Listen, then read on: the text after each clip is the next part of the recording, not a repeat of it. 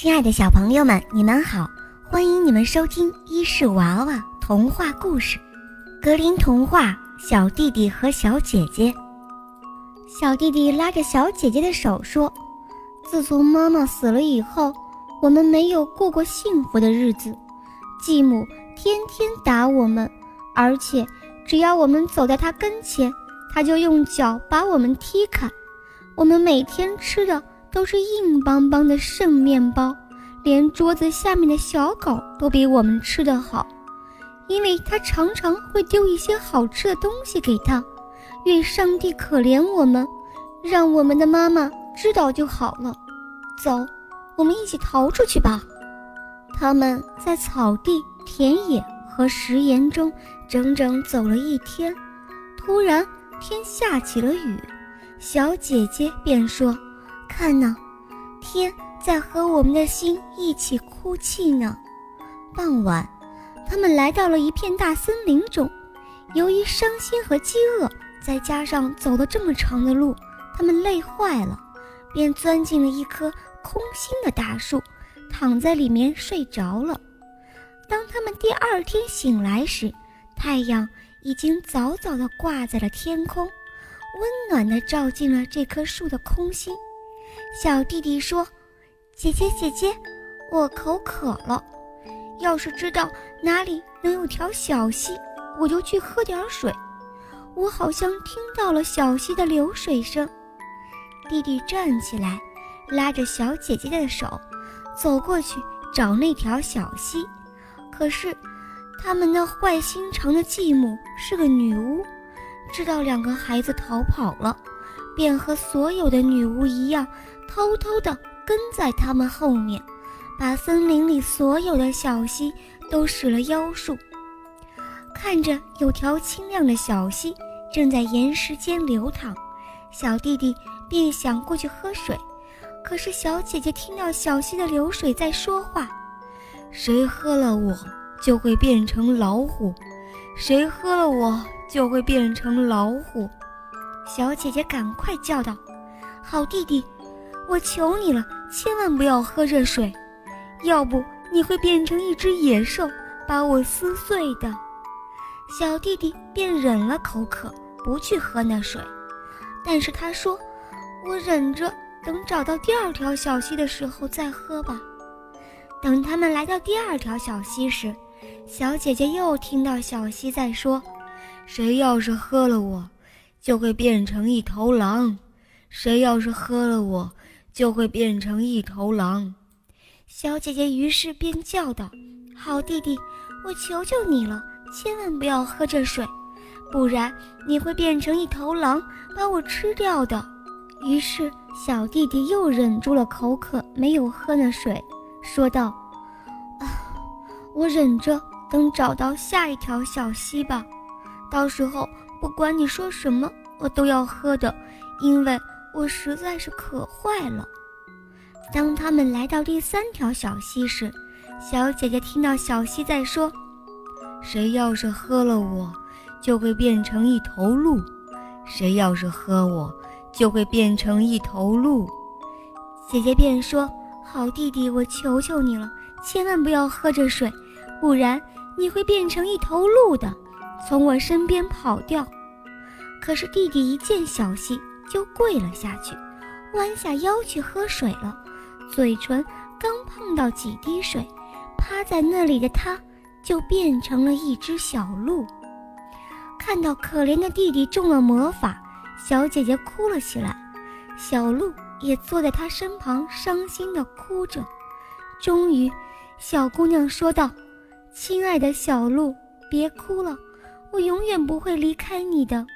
他解下一根金丝带，系在小鹿的脖子上，然后又拔了一些灯芯草，编了一根软绳，给了小鹿拴上了这根绳子，然后牵着它向森林的深处走去。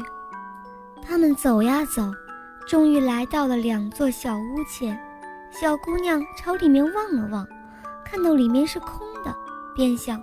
我们可以留下来住在这里。于是，他找来了许多树叶和青苔，给小鹿铺上了一张软软的床。他每天早晨出去，为自己采集草根、浆果和坚果，还给小鹿带回来一些嫩草。小鹿吃着他手里的草，总是高兴地围着他又蹦又跳。到了晚上，累了一天的小姐姐做完祷告后，便把头靠在小鹿的背上，像靠着枕头一样安静地睡着了。要是他的小弟弟还保持着人的形状，这种生活倒是也很美好。他们就这样孤单寂寞地在野外生活了一段时间。一天，这个国家的国王来到了这片森林里打猎。森林里到处都是号角声、狗叫声和猎手们的欢笑声。小鹿听到了这些，非常想去看一看。哦，他对姐姐说：“让我去那里吧，我实在忍不住了。”他左请求右请求，姐姐终于答应了。他对弟弟说：“可是。”你晚上要回到我身边来，我很怕那些粗野的猎人，所以会把门关上。你回来时，只要敲门说：“我的小姐姐，让我进去吧。”我就知道是你回来了。要是你不说这话，我就不开门。小鹿蹦蹦跳跳地离开了家，来到外面的世界，他感到真的又舒服又开心。国王和猎手们看到这头美丽的小鹿，便追了过来。可他们怎么也抓不住它。每当他们认为一定能抓住它时，它总是跃进了树丛中不见了。天黑后，他跑到小屋那里敲了敲门，说道：“我的小姐姐，快让我进去吧。”门立刻便开了，他跳进去。在柔软的床上好好的睡了一晚。第二天，围猎的人们又开始了。当小鹿再次听到号角声以及猎手们发出的信号时，他又喊着要再去看一看。他说：“姐姐，让我出去吧，我一定要出去。”他的姐姐为他把门打开，对他说：“但是你晚上一定要回来。”而且还要讲那句暗语。当国王和猎手们再次看到这头带着金项圈的小鹿时，他们又一起朝它追了过去。只是，它对他们来说太快、太机灵了。他们追了一整天，终于在黄昏时把它围住了。一个猎手把他的脚射伤了一点。他只好一瘸一拐地慢慢向前跑。一个猎手悄悄跟着他来到了小屋前，听到他说：“我的小姐姐，让我进去吧。”猎手看到小屋的门开了一下，小鹿进去后便立刻又关上了。猎手把这一切看在眼里，回去后把自己所见到的告诉了国王。国王说。我们明天再去打猎。小姐姐看到小鹿受伤后，害怕极了。她给它洗去了身上的血迹，在它伤口上敷上了药草，说道：“亲爱的小鹿，快去床上躺下，好好养伤。”但是那伤口很轻，小鹿第二天早上就没有任何感觉了。当他又听到外面打猎声叫喊时，他说。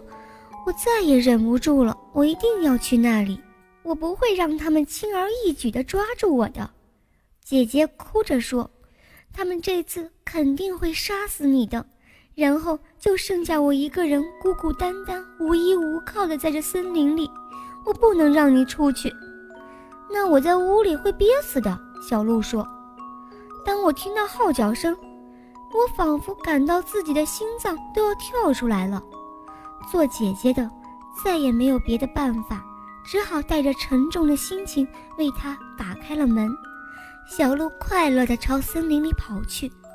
国王看到小鹿时，对报信的那个猎手说：“你过来，带我到那小屋去看看。”到了小屋前，他敲门叫道：“我的小姐姐，让我进去吧。”门一下打开了，国王便走了进去。看到屋里有一位他所见过最美丽的姑娘，小姐姐看到进来的不是小鹿，而是一个头上戴着金王冠的男人。小姐姐害怕极了，可是国王很和善地望着她，向她伸出手去说：“你愿意跟我回去做我亲爱的王后吗？”“我愿意。”小姐姐说道。“可是小鹿得跟我一块儿去，我离不开它。”国王说：“他可以永远待在你的身边，而且什么也不会缺少的。”就在这时。小鹿跑了进来，姐姐给它拴上了灯芯草绳，牵着它，跟着国王一起离开了林中的小屋。国王把这美丽的姑娘放到马背上，把她带回了王宫，并且在那里举行了盛大的婚礼。她现在成了王后，和国王一起幸福地生活了许多年。小鹿受到了细心的照料。在王宫的花园里跑来跑去，可是那个邪恶的继母，自从两个孩子因为他离家出走之后，以为小姐姐肯定在森林中被野兽撕成了碎片，小弟弟也肯定被猎人们当作小鹿射死了。可现在却听到他们生活的非常幸福，很美满。嫉妒和怨恨像两把烈火，在他的心中燃烧着，使他片刻也不得安宁。他成天盘算着怎么再次给这姐弟俩带来不幸。他自己的女儿丑得像黑夜一样，而且只有一只眼睛。这时也责怪他说：“为什么她当王后？这种好事应该属于我。”别闹了。老婆子安慰她女儿说道：“等时机一到，我会让你如愿的。”不久后，那个王后生下了一个漂亮的男孩，而国王碰巧外出打猎去了。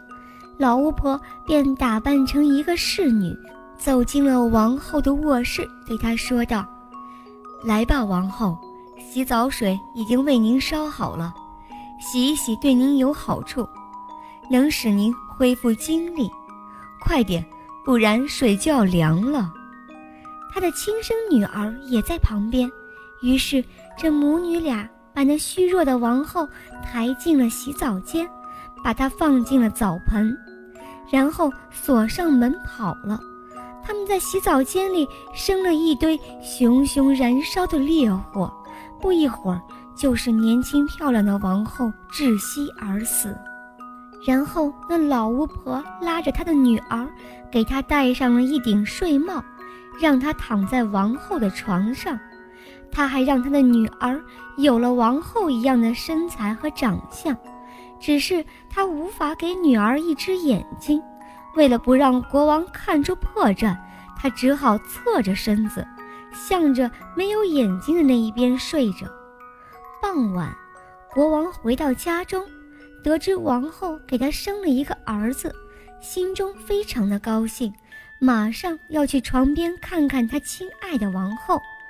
可是那老婆子立刻叫道：“千万不要打开窗帘，王后还不能见光，需要好好休息。”国王走了出去，没有发觉床上躺着的是个假王后。可是到了半夜。当所有的人都睡着了时，坐在婴儿室摇篮旁独自守夜的保姆看到门开了，真的王后走了进来。王后从摇篮里抱起婴儿，搂在怀里给他喂奶，然后她抖一抖孩子的小枕头，把孩子重新放进了摇篮，给他盖上了小被子。她也没有忘记小鹿。而是走到他躺的角落，抚摸着他的背，然后也悄悄地走出房门。第二天早晨，保姆问了卫兵：“晚上有没有人进过宫？”可卫兵们都说没有，我们谁也没有看见。就这样，一连很多天，王后总是在夜里来到这里，但她从来不说一句话。保姆每次都看见她。可又不敢把这一切告诉任何人。这样过了一些时候，王后有天夜里开口说道：“我的孩子怎么办？我的小鹿怎么办？我还能再来两次，以后就再也不能来了。保姆没有搭腔，等王后走了以后，他立刻跑到国王那里，把一切都告诉了国王。国王说：“啊，上帝呀，这是怎么回事？明天晚上我要亲自守在婴儿身旁。”晚上，他进了婴儿室，到了半夜，王后真的又来了。而且说道：“我的孩子怎么办？我的小鹿怎么办？我还能再来一次，以后就再也不能来了。”他像往常一样给孩子喂了奶，然后就走了。国王不敢和他说话，可第二天晚上仍然去守夜。只听王后在说：“我的孩子怎么办？我的小鹿怎么办？”这是我最后一次来这里，以后再也不能来了。国王听到这里，再也无法克制自己，他朝他跑去，说道：“你肯定是我亲爱的妻子。”他回答：“是的，我是你亲爱的王后。”话刚出口，他就立刻恢复了生命，而且靠着上帝的恩典，他变得非常健康，脸色非常的红润。他把那邪恶的巫婆和巫婆的女儿对他犯下的罪行告诉了国王，国王立刻命令审判他俩，并对他们做出了判决：女儿被带到森林里，被野兽撕成了碎片；而老巫婆被投进火里，可悲地烧成了灰烬。就在这老巫婆被烧成灰烬的那一刹那，小鹿也变了，它重新恢复了人的形状。从此，小姐姐和小弟弟一直幸福的生活在一起，一直到白发千古。小朋友们，故事讲完了，你们喜欢伊氏娃娃的故事吗？如果喜欢，一定要在我们的空间给我们留言呢。好了，小朋友们，我们下次再见，再见啦！